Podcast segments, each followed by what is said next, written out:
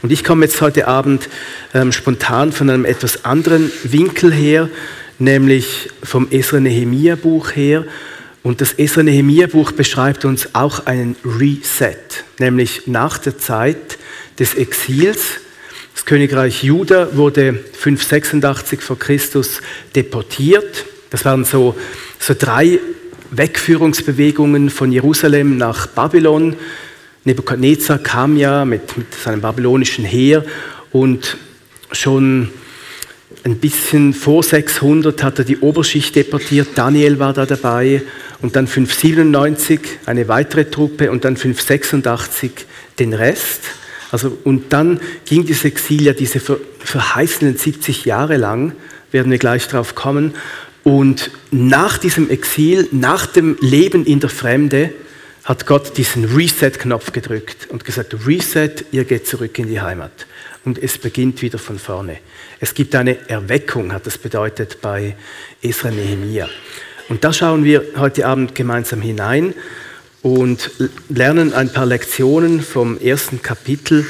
Bevor wir das machen, möchte ich euch noch einfach anregen, eigentlich, mein Reset heißt auch Wiederherstellung, also etwas wird wiederhergestellt, wie es ursprünglich war. Und das ist eigentlich ein wichtiges Konzept in der Bibel. Wenn ihr euch mal überlegt und nehmt mal die ersten beiden Kapitel der Bibel, da ist Schöpfung, der Garten, Gott und Mensch in Harmonie. Und in den letzten beiden Kapiteln der Bibel ist das wiederhergestellt. Offenbarung ist wieder, Gott wohnt bei den Menschen.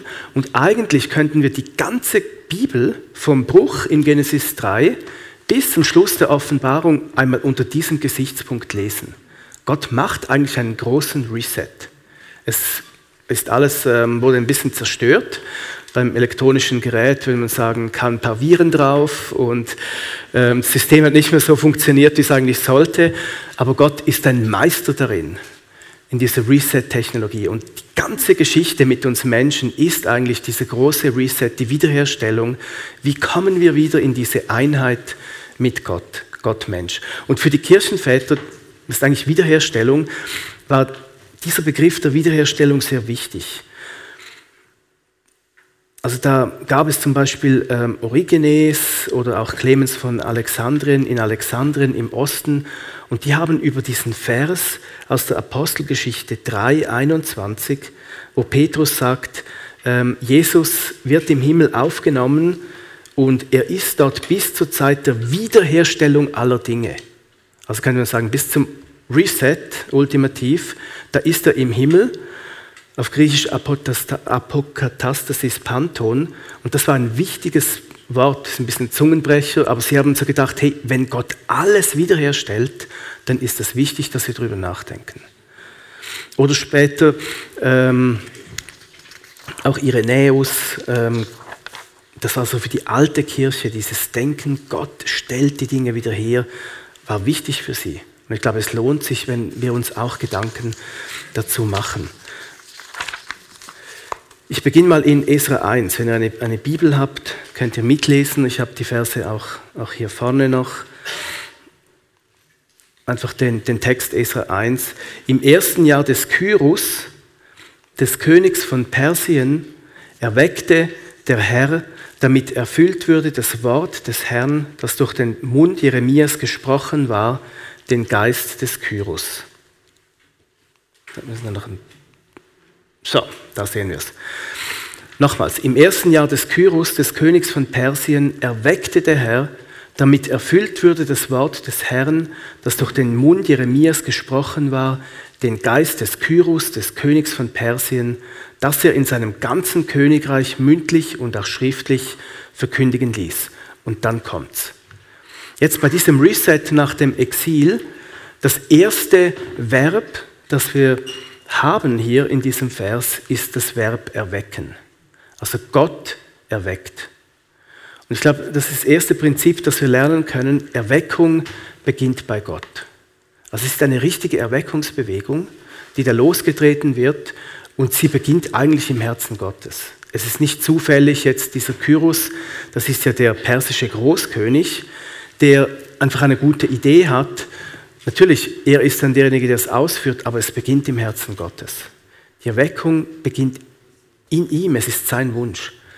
Und Erweckung ist ja ein Thema, das uns schon viele Jahre beschäftigt und wir beten und manchmal denken wir vielleicht, wir tragen das so sehr auf dem Herzen, aber einer, der es noch viel stärker auf dem Herzen trägt, ist Gott selber.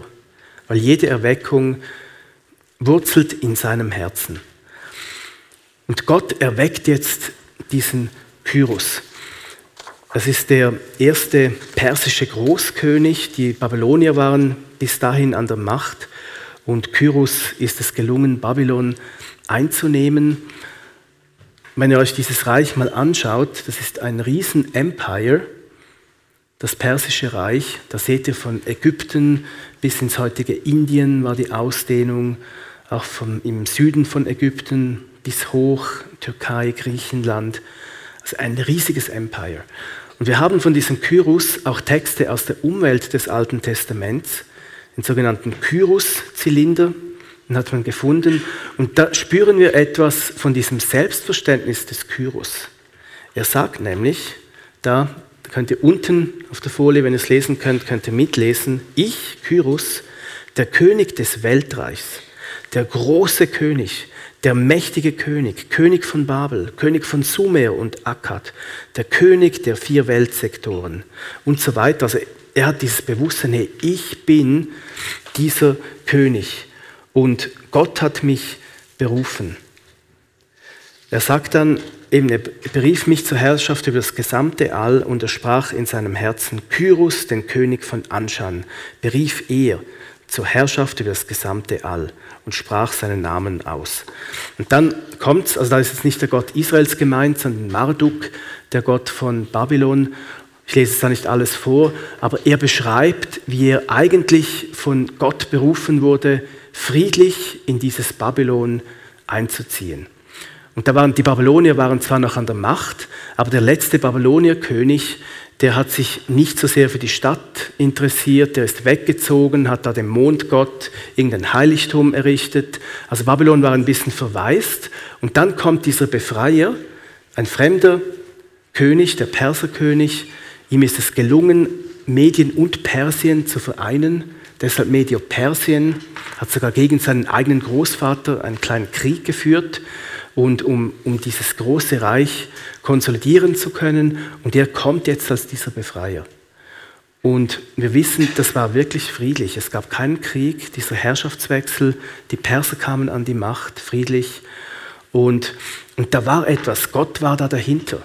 Und in der Bibel ähm, haben wir es gelesen, wie es die Bibel sagt, eben, dass Gott eigentlich diesem Kyros das ins Herz gegeben hat, auch dass die Juden nach Hause kehren durften. Hier seht ihr die Route, wie sie ähm, dann nördlich vom heutigen Irak über Syrien dann wieder zurück nach Jerusalem gezogen sind.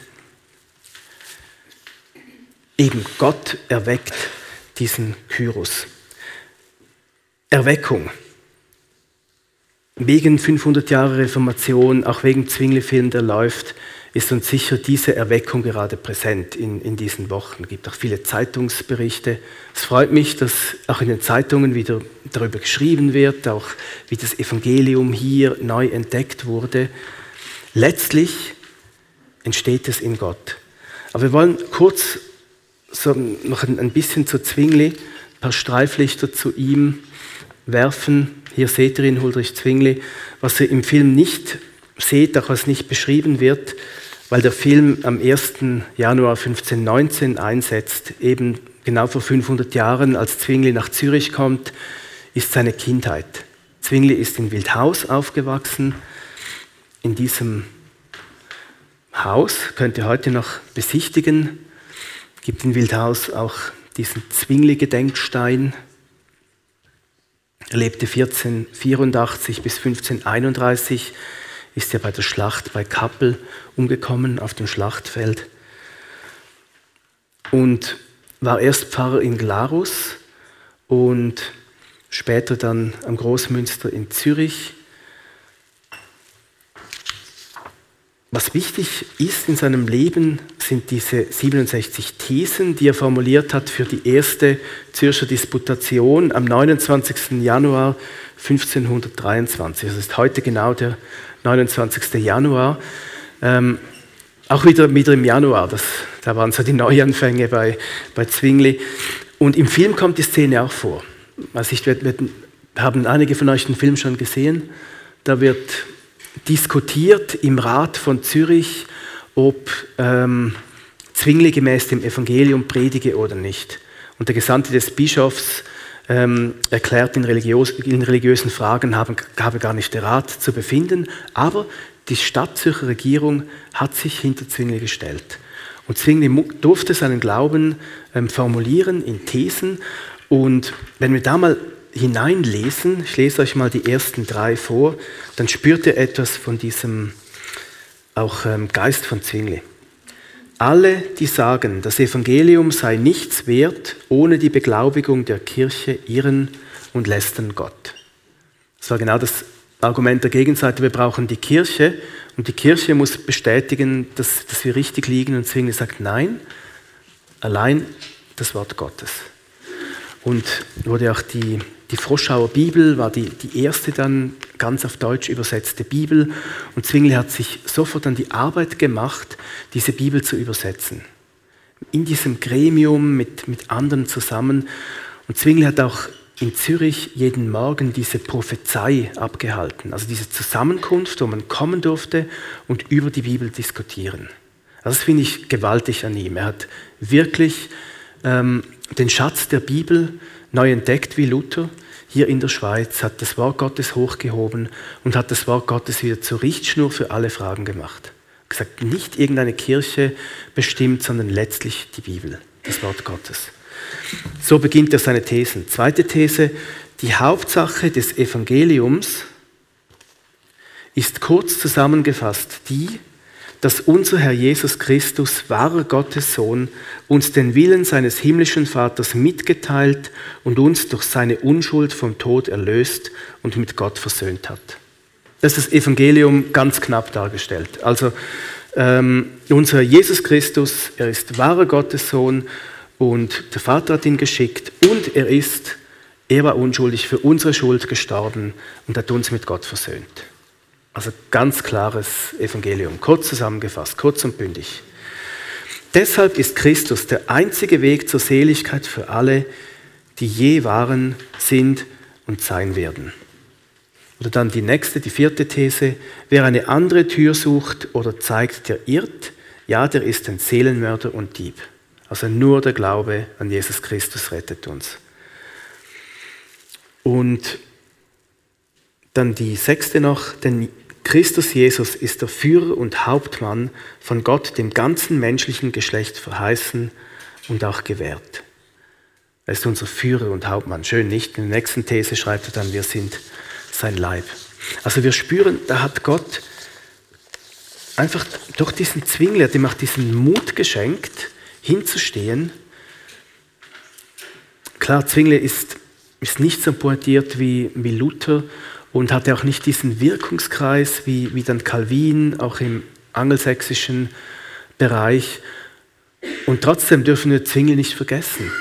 Ich finde auch, er ist hingestanden, als die Pest nach Zürich kam, hat sich gekümmert um die Armen, hat nicht nur gepredigt, er hat sich eingesetzt für, für die Armen, für die Gerechtigkeit, auch fürs Soziale. Er ist selber erkrankt und wie durch ein Wunder gesund geworden.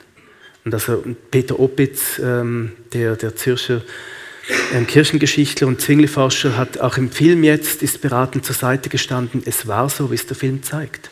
Und es ist auch aus heutiger Sicht, er ist wie durch ein Wunder, ist er von der Pest geheilt worden, hat auch dieses Lied geschrieben. Markus hat gesagt, es gibt Lieder aus seiner Zeit und dieses Pestlied und, und Zwingli hat sein Leben dann ganz für das Evangelium hingegeben und hat den Mut, auch mit einem ungewissen Ende hinzustehen. Das war ja nie klar. Es war nicht klar, würde der Rat jetzt nach diesen Thesen, würde er sich für ihn einsetzen oder würde er als Ketzer verbrannt werden? Er wusste es nicht. Aber da war dieser Zug zum Evangelium und dieser Mut, auf Deutsch zu predigen und das Evangelium in, ins Land hinaus laufen zu lassen, das finde ich toll. Und ich bin so zum, zum Film rausgekommen mein Sohn war dabei und wir haben uns gefragt, was wäre, wenn es wieder geschieht in unserer Zeit? sehen wir uns nicht danach, dass wieder ein Erwachen und ein Hunger in unserem Land entsteht nach Gottes Wort. Dass die Menschen wieder diskutieren, wie bei Zwingli in seiner Prophezei, und sich wieder auseinandersetzen mit der Bibel, dass dieser Zug zum Evangelium wieder kommt und diese frohe Botschaft, die uns eben frei macht von allen Zwängen des Lebens, dass die wieder durchbricht. Das war Zwingli wichtig. Er hat Wurst gegessen, Froschschauerwurst essen während der Fastenzeit. Er hat gesagt, ihr dürft fasten, wenn ihr wollt, klar, aber ihr müsst nicht. Er hat geheiratet und ähm, im Film ist es wirklich lustig, dieser Witz. Ne? Da müsst ihr, er sagt, wenn ihr heiraten wollt und eine Beglaubigung dafür wollt, müsst ihr nach 500 Jahren warten, sagen die im Film. Aber irgendwo diese Freiheit, nicht? Also wir ähm, leben in der Freiheit des Evangeliums. Und ich sehne mich danach, dass, dass Gott diesen Hunger wieder in unser Land schickt. Und wir sehen hier bei Esra Nehemiah, wir kommen jetzt zurück zu Esra Nehemiah, es beginnt im Herzen Gottes. Und es ist seine Gnade, wenn er es macht und wenn er wieder Leute beruft, die sich eben aufmachen. Gott hat seine Zeiten. Wir können ihm auch oft nicht genau in seine Agenda schauen. Wir wissen nicht, wann er was macht. Es war wieder Kairos damals, dieser Zeit für die Reformation und Gott hat die Dinge in die Wege geleitet. Bei Esra Nehemiah auch. Es war die Zeit. Und es heißt hier, damit das Wort durch den Mund Jeremias erfüllt würde. Jeremia sagt ja in Kapitel 25, das Land wird 70 Jahre wüst liegen und auch noch einmal im Kapitel 29. Und es ist sicher mehr gemeint als nur dieses Wort, weil es steht einfach Jeremia. Wir sehen dann gleich auch noch mehr dazu, aber das ist auch ein Punkt. Die 70 Jahre sind erfüllt. Und wir sehen ja im Prophet Daniel, Daniel lebt genau in dieser Zeit und er merkt, die 70 Jahre sind um. Daniel wurde mit der ersten Gruppe ähm, deportiert nach Babylon 605. Deshalb beginnt er früh nachzudenken und ein Teil der Gruppe macht sich dann auf mit Jeschua und Zerubabel. Und das Interessante ist eigentlich vom Anfang, vom Edikt von Kyros, ähm, also von, von der Deportation der ersten Schicht bis zu Kyros sind 70 Jahre und von dieser letzten Schicht, der Tempelzerstörung, bis zur Wiedereinweihung des Tempels, 515, sind es auch genau 70 Jahre. Wir wissen nicht genau, welche 70 Jahre sind gemeint. Es geht wie beides. Also Anfang der Rückführung und Anfang Exil 70 und der Tempel ist genau 70 Jahre zerstört gewesen, von 587, 86 bis 515. Also die 70 Jahre hat Gott erfüllt. Er hat seine Zeiten und das kann uns auch, auch tröstlich stimmen und innerlich auch entspannen. Aber wenn Gott die Hebel in Bewegung setzt, dann geht es schnell. Und das ist der, der zweite Punkt.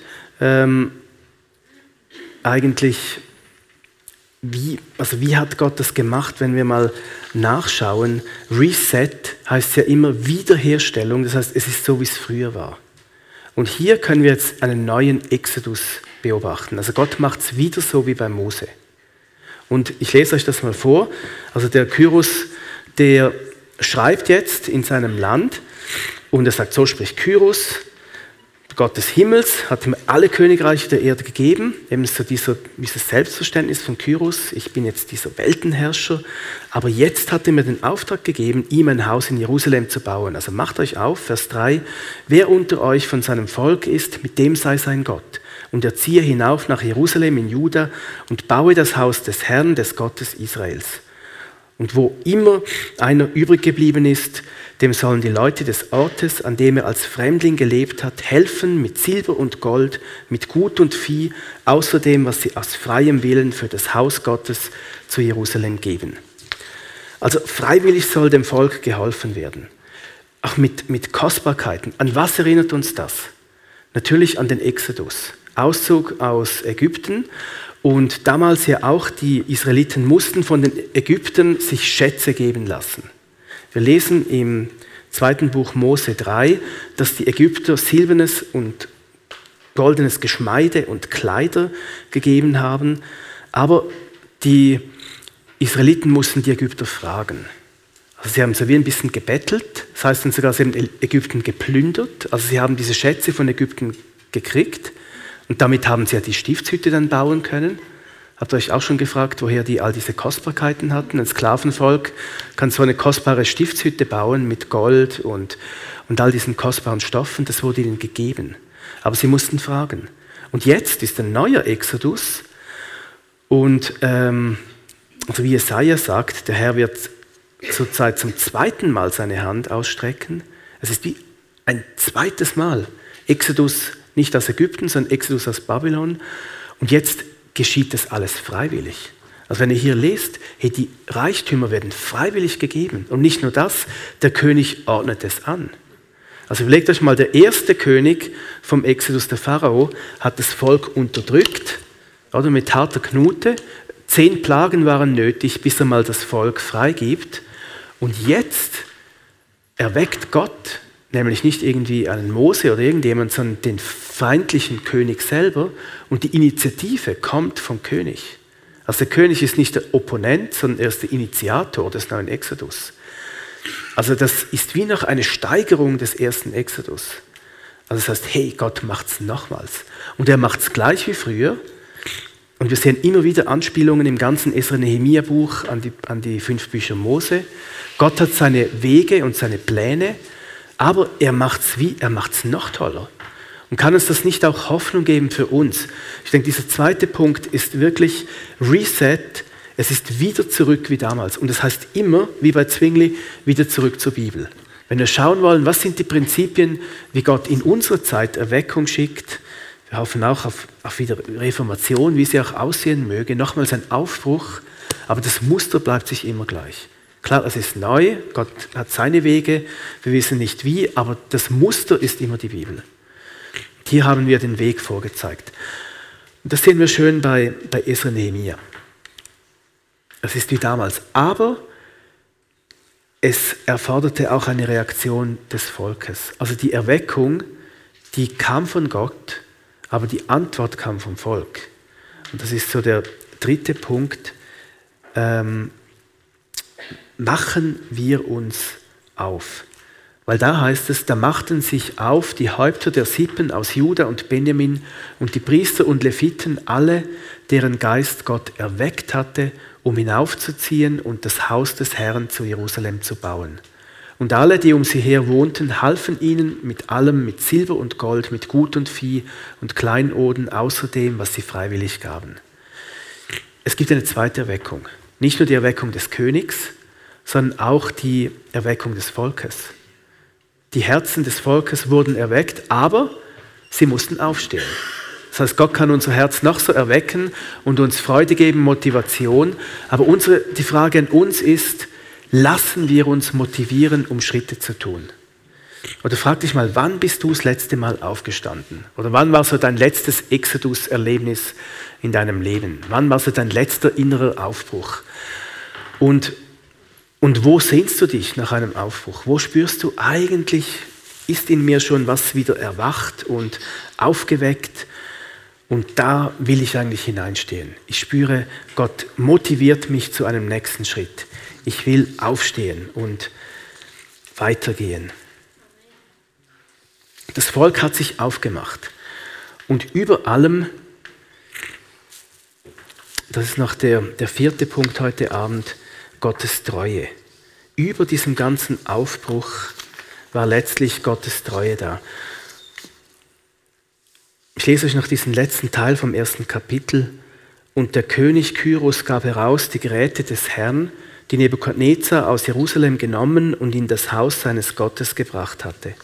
Und Kyros, der König von Persien, übergab sie dem Schatzmeister Mithredat, der zählte sie Sheshbazzar und dem Fürsten Judas vor. Und dies war ihre Zahl. Und dann werden alle diese Tempelgeräte nochmals aufgezählt. Ich lese euch jetzt nicht die ganze Liste vor, wie viele goldene Becken und silberne und weiß ich was für Geräte da herausgegeben wurden. Aber fragen wir uns, weshalb werden die alle aufgezählt? Wieso diese Liste von, von Tempelgeräten? Jeremia ist dir gefallen im ersten Vers. Und wenn ihr euch erinnert an den Propheten Jeremia, er hatte diese Auseinandersetzung mit Hanania und Hanania hat behauptet, diese Tempelgeräte, die wurden ja schon mal von den Babyloniern mitgenommen, die werden bald zurückkommen und ihr müsst gar nicht ins Exil. Und dann gab es diese ähm, Auseinandersetzung zwischen Jeremia und Hanania über die Tempelgeräte. Und Jeremia sagt im Jeremia-Buch, so spricht der Herr Zebaoth, ich habe das Joch des Königs von Babel, ähm, nicht, Entschuldigung, der Hanania sagt, ich habe das Joch zerbrochen und ehe zwei Jahre um sind, werden sie zurückkommen. Das ist der Hanania, ähm, der, der falsche Prophet. Und Jeremia antwortet ihm und sagt, nein. Gott sagt, gerade an den Tempelgeräten werdet ihr erkennen, dass ihr ins Exil geht. Die gehen alle ins Exil und ihr mit. Und dann nach 70 Jahren erst kommen sie zurück mit euch. Und dann im Schluss vom Jeremia-Buch, Kapitel 52, ganz am Schluss werden alle diese Tempelgeräte aufgelistet und wieder wie hier, und das ist so wie ein PS. Also so PS, Jeremia hatte recht. Übrigens, gell, im Fall, die Auseinandersetzung zwischen Jeremia und Hanania und Jeremia hatte recht, sie gehen. Aber Jeremia hat gesagt, sie kommen ja zurück. Und jetzt, Esra 1, Gott vergisst nicht, er ist treu. 70 Jahre später kommen sie alle zurück. Und deshalb werden sie hier wieder aufgelistet. Und das ist doch ein großes Zeichen der Treue. Hey, Gott vergisst es nicht. Und ich glaube, er sagt uns auch heute Abend, ähm, ich habe dich nicht vergessen, deine Situation. Ich sehe dich und ich bin treu, ich kenne deine Situation und ich, ich habe nicht vergessen, was ich dir versprochen habe. Und sei geduldig und die Tempelgeräte kommen zurück und das Volk kommt zurück und die Erweckung geht seinen Lauf. Ich gehe nochmals kurz diese vier Punkte durch und wir können uns heute Abend ähm, auch fragen. Eben im Herzen Gottes beginnt das, die Erweckung. Und wo spüren wir, wir sehnen uns danach und auch wo ist in unserem Land, wo spüren wir, wir, wir brauchen das, in unseren Gemeinden, aus denen wir kommen. Und beten wir auch dafür. Daniel hat, hat dafür gebetet. Und dann das nächste mit diesem Reset, eben zurück zum ursprünglichen. Gehen wir zurück zur Bibel und schauen wir, wie Gott damals gearbeitet hat. So wird es auch heute tun. Und gehen wir zurück zum Wesentlichen, also zur Bibel und zum Gebet. Und ich denke, das ist das Thema von, von Simple Love. Eigentlich gehen wir zurück zu diesem Einfachen wieder, zum Sein vor Gott und zum Ich und Er, zum Sein vor ihm und zum, zum Beten. Ich denke letztlich, eben Gott muss es tun und Lilo Keller hat hier ja oft über diesen Punkt des Beautiful Surrender gesprochen, wo wir einfach am Punkt sind, sagen, hey Gott, ich bin hier und ich gebe mich dir einfach hin und du musst es machen. Und ich glaube, gleich auch für Erweckung, für einen Aufbruch, für Reformation, wir müssen wie in diesem Punkt sein der Verzweiflung, wo wir einfach schreien zu Gott. Und wenn wir schauen in der Erweckungsgeschichte, damals bei Zwingli war es aus dieser Not der Pestzeit, ein Drittel der Einwohner der Stadt sind gestorben. Und aus dieser Not heraus ist auch diese Rückkehr geschehen zum Wort Gottes. Und auch wenn er schaut, Azusa Street vor gut 100 Jahren, diese große Erweckung, in Los Angeles, wenn wir die Berichte lesen der Fürbitter heute, bevor es losging, wie die vor Gott waren. Sie haben gespürt, Gott will etwas machen und sie haben dafür gebetet, sind eingestanden und dann konnte in den Herzen dieser Fürbitter könnte das geboren werden. Und dann war auch dort dieses Erdbeben und aus dieser Not heraus ist dann auch dieser Aufbruch geschehen. Aber gehen wir auch zurück zu diesem Wesentlichen, auch zum, zum Gebet. Und dann auch die Frage an uns, wo können wir auch antworten auf das, was Gott schon gesprochen hat? Wo können wir uns hingeben, Schritte tun? Vielleicht wissen wir auch schon Bereiche, wo Gott uns gesagt hat, mach das. Und letztlich wissen wir, es ist diese, diese Treue Gottes. Und dafür möchte ich noch beten.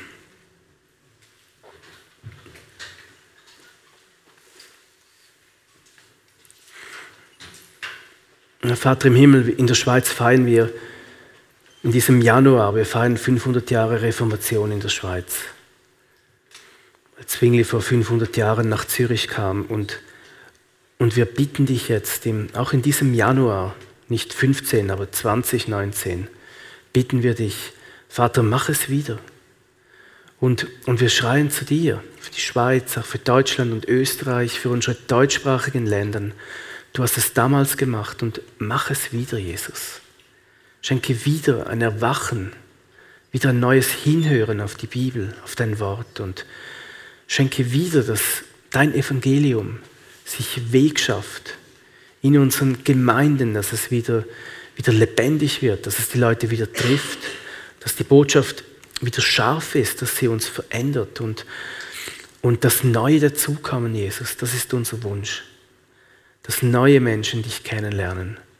Und dass es nicht nur Vereinzelte sind, aber dass, dass viele, dass auch eine, eine Gesellschaft wieder geprägt wird von dir.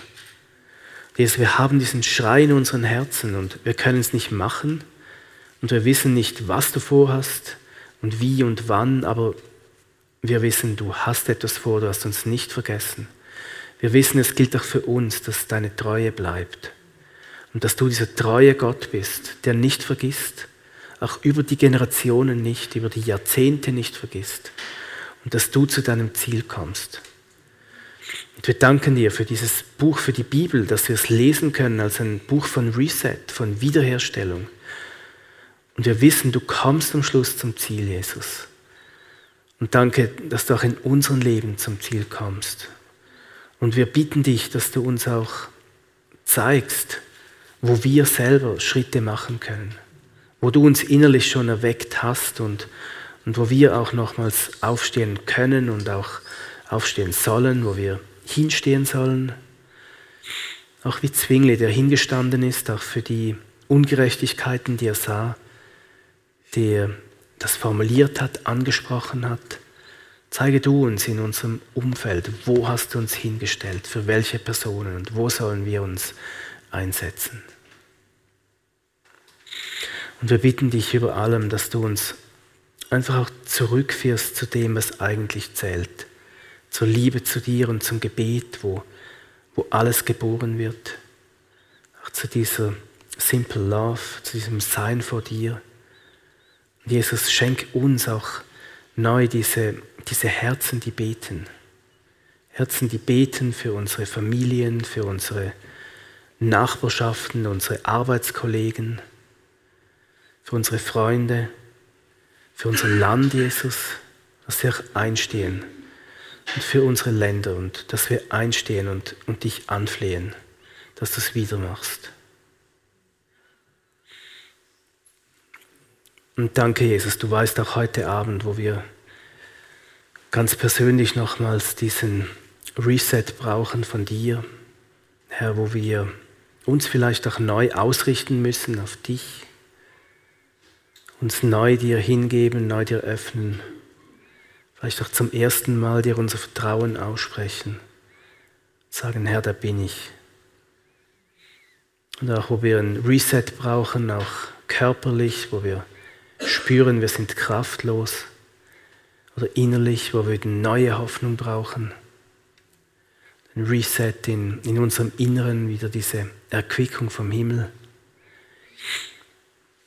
Und wir bitten dich, dass du kommst, Heiliger Geist, und uns einfach heute Abend jetzt noch wohltust und uns erquickst und uns das schenkst, das wir heute Abend brauchen.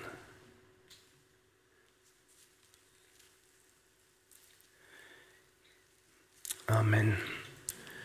Vielleicht könnte jemand noch ein paar Takte Musik spielen und dass wir einfach noch diesen Gottesdienst so abschließen, dass wir noch einen Moment in der Stille sind und und auch Jesus unsere Herzen nochmals hinhalten, dort wo wir spüren, wir sehnen uns nach, nach diesem Reset, dieser Reformation in unserem eigenen Leben. Oder auch wo wir ihm andere Personen hinhalten möchten.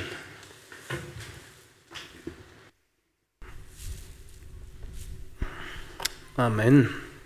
Gott hört es, wenn ihr rufen, wenn ihr jetzt noch einen Reset festmachen wollt am Kreuz als auch Leute, die, die mit euch beten oder eine, irgendein Gebetsanliegen habt. Sonst ähm, dürft ihr natürlich noch bleiben, ein bisschen Musik hören oder gehen mit dem Segen von Gott. Ich lese euch noch eine These von Zwingli vor zum Schluss, die ist nämlich gut. Wenn man auf das Haupt hört, das Christus, also wenn man hört auf das Haupt, erlernt man den Willen Gottes deutlich und klar und der Mensch wird durch seinen Geist zu ihm gezogen und in ihn verwandelt. Es ist nicht herrlich?